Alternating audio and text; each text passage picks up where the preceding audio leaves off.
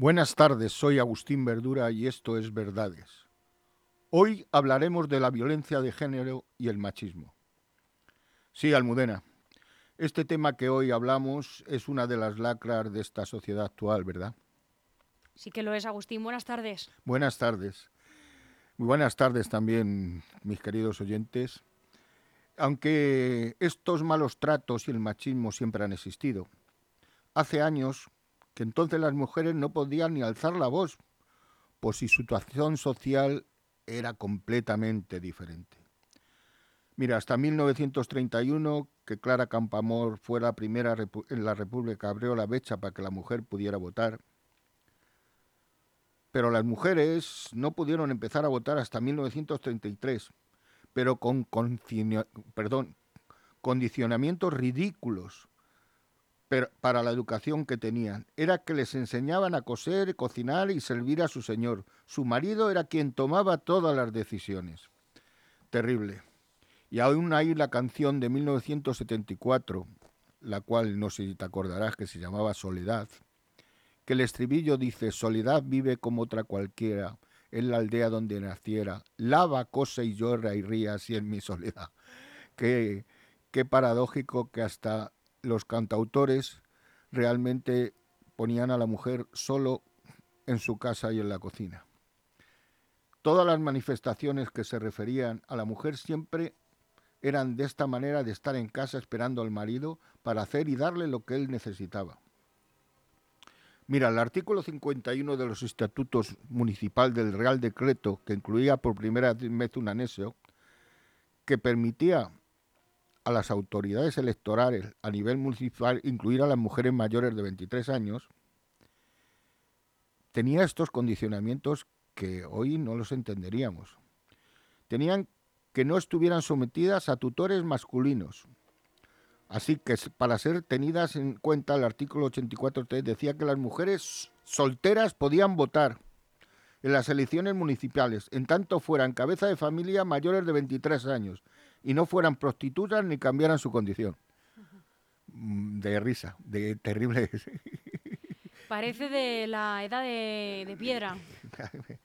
Eh, y eso que era una república, y eso que realmente intentaban que las mujeres y tal, las mujeres empezaron a votar entonces, pero cuando entró la dictadura volvieron otra vez a quitarle todo casi la mayoría de los derechos.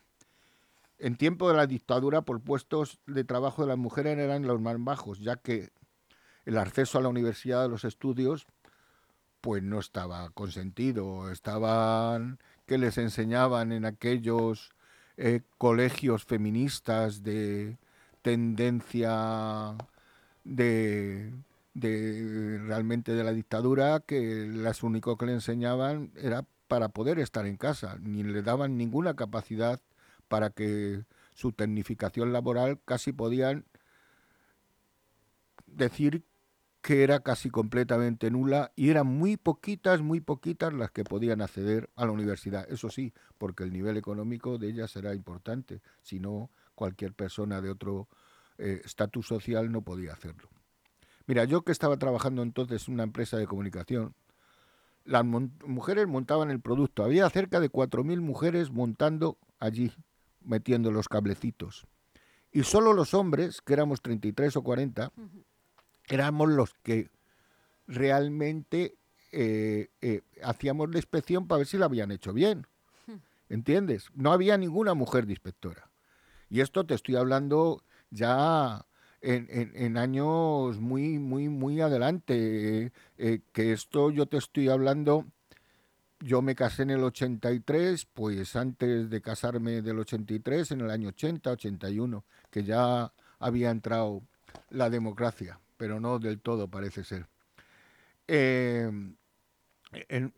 mira, por ejemplo, otra cosa, en los grandes almacenes las mujeres eran vendedoras y los hombres jefes de sección y la junta de accionistas. Así que las oportunidades laborales para las mujeres se acababan.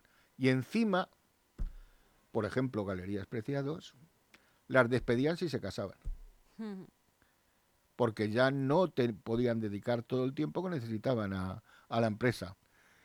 Eh, desde luego, esto son, y, esto yo te digo, yo me casé con mi mujer en el año em, eh, eh, en el año 73, ¿entiendes? Y la echaron. Ah, sí. La echaron, claro. La, despiden por casarse conmigo. ¿Y qué, y, y qué dijiste? No, no, pero que es increíble que era la ley, Que, que era legal. que era legal. Te tenías que aguantar y conformar. Sí, estos son algunos ejemplos por qué los malos tratos no se denunciaban. Y si lo hacían, casi siempre, porque decir siempre tenían la razón el maltratador, y te puedo asegurar, temo en equivocarme, que entonces la situación era mucho peor que en la actualidad. Antiguamente las mujeres no tenían la solvencia económica ni la cultura, porque no se las habían dado, para decir me divorcio y me marcho independientemente yo. Y entonces lo consideraban una cosa normal. Eh, eh, eh, las mujeres eran sumisas a la violencia del hombre maltratador y no tenían que llegar a matarlas. Pues como si la daban dos bofetadas, aguantaban y Claro. decían hago lo que tú quiero, pues entonces eh, ya no te mato. Entonces, eh, eh, eh, y tenían miedo y una inseguridad terrible. En la actualidad es triste decirlo, pero hay más de una valiente que hoy está muerta. Y esto es indignante, ya que la justicia actual, realmente la justicia puede dictar orden de alejamiento y encerrar a estos violentos, pero cuando salen, lo sabemos todos, vuelven a intentar acabar con la vida de la mujer si no lo han podido hacer antes. Y estas situaciones es algo que la sociedad y todos tenemos que cambiar. Aquí algo falla. Creo que los malos no tienen que eh, eh, tienen el- no tienen el castigo jurídico que se merecen. Y dentro del machismo, como no es- están esos violadores que cada día florecen como el trigo de verano. Cada vez hay más y sin saber por qué. Yo creo que ha habido tantos cambios en los programas de educación. El machismo tenía que ser un tema principal. eh, que dentro de los chavales que tienen la educación en el colegio, igual como tienen otras asignaturas, dentro de lo social, que realmente les dijeran cuáles son las condiciones realmente para respetar a la mujer. Porque esto, si no lo hacen los jóvenes que vienen ahora, va a ser imposible, porque la gente mayor no se va a adaptar a ello. Eh, mira, el triste es saber que en el año 2022 ha sido asesinadas 48 mujeres. Y en el y, y 1181 2093 han presentado violencia de género. Y este año que ya estamos empezando, vamos entre 13 y 15 mujeres ya muertas. Entonces, nada cambia. Si el problema es que nada cambia. Eh, Entonces, si, si la violencia de género denunciada, que nunca es real, el promedio de hacerlo en 2021, desde el 2021 fueron 30.141 casos de mujeres mayores de 14 años que denunciaron. Y después de estos datos tan terribles, ¿no creen ustedes que igual, de verdad, nos ponemos unirnos igual como lo hicimos en la pandemia y hacerlo para conseguir que nadie pierda de una vez por todo su vida? Ay, mira, yo te digo una cosa. Eh, hay, hay, hay situaciones, el otro día en televisión dieron dos situaciones que, que, que me causaron auténtica frustración. Una mujer la vieron en el mercado y le dijeron, ¿qué tal señora? ¿Cómo están los precios? Y dijo, muy bien, para mí, porque llevo, me acabo de divorciar después de 40 años y ahora consigo comprar lo que quiero, tomarme lo que quiero e irme a donde me da la gana. Qué triste, ¿verdad? Hoy en día. Qué triste, ¿no, Agustín? Sí. Y el segundo acto es que Tamara Falcó dijo que un día su madre invitó a una amiga, la invitaron a comer y cuando estaban comiendo allí las puso gazpacho. Y la digo la señora, uy, pues no me gusta mucho el gazpacho. ¿Qué vamos a hacer? Y dijo la señora, no, no, no te preocupes. Si llevo más de 30 años tomando gazpacho porque a mi marido le gusta. Como al marido le gustaba, ella no podía decir que no quería comer más gazpacho. Eh, yo te hablo de que es muy triste que esté ocurriendo hoy, pero tiene que ver directamente con el machismo que todavía existe en nuestro país. Todas estas cosas.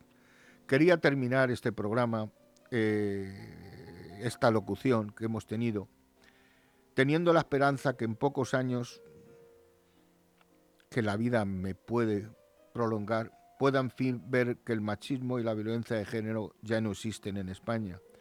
Eso me daría una gran alegría. Yo he trabajado mucho con mujeres, mucho, mucho. Dentro de mi trabajo he estado, he estado de profesor de educación física, tal, y he conocido a muchas mujeres que realmente su situación dentro de su familia era completamente terrible y estaban aguantando, aguantando, aguantando por sus hijos. Cosa que, como he dicho y vuelvo a repetir, quiero que todos los jóvenes y todos los padres que nos están escuchando, que por favor les digan a sus hijos que esto es el principal concepto para vivir dentro de la sociedad, el que se respete a todo el mundo, a lo diferente, a la mujer y a todas y a las razas y colores.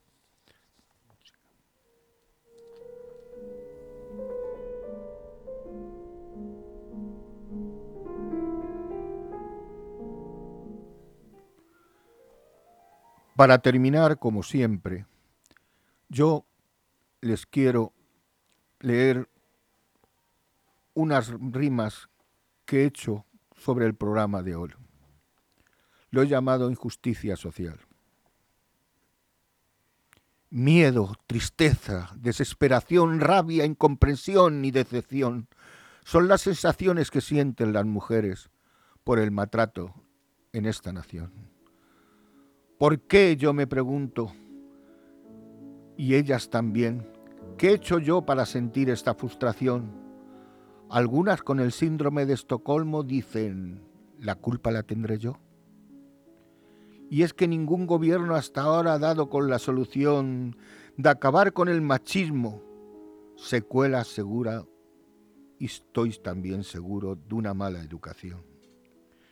Siempre la prepotencia del hombre existió y su falta de comprensión, pero ahora las mujeres están hartas de tener siempre esa sumisión, pues antiguamente el machista era su amo, su dueño y señor, mi mujer, mi casa, mis hijos, todo lo gobernaba al maltratador, y la sociedad admitía que la mujer no tuviera ninguna defensión.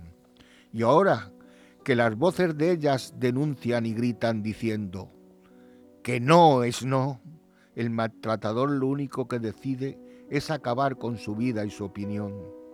Desde estas rimas yo también quiero gritar y pedir justicia social, que entre todos denunciemos y cambiemos esta errónea mentalidad educando a nuestros jóvenes, pues son ellos la esperanza para esto terminar. La mujer es la que nos da la vida y sin ella nada al mundo podrá haber comenzado. Que nadie tiene derecho a acabar con la existencia a quien dice quería. Que queremos una España para todos que exista la libertad de pensar. Una España que todas las mujeres y siempre en todo lugar respetarán. Una España que las lacras del tiempo pasado terminen una vez ya. Y por supuesto una España en que todos tengamos la felicidad. Muchas gracias y buenas tardes.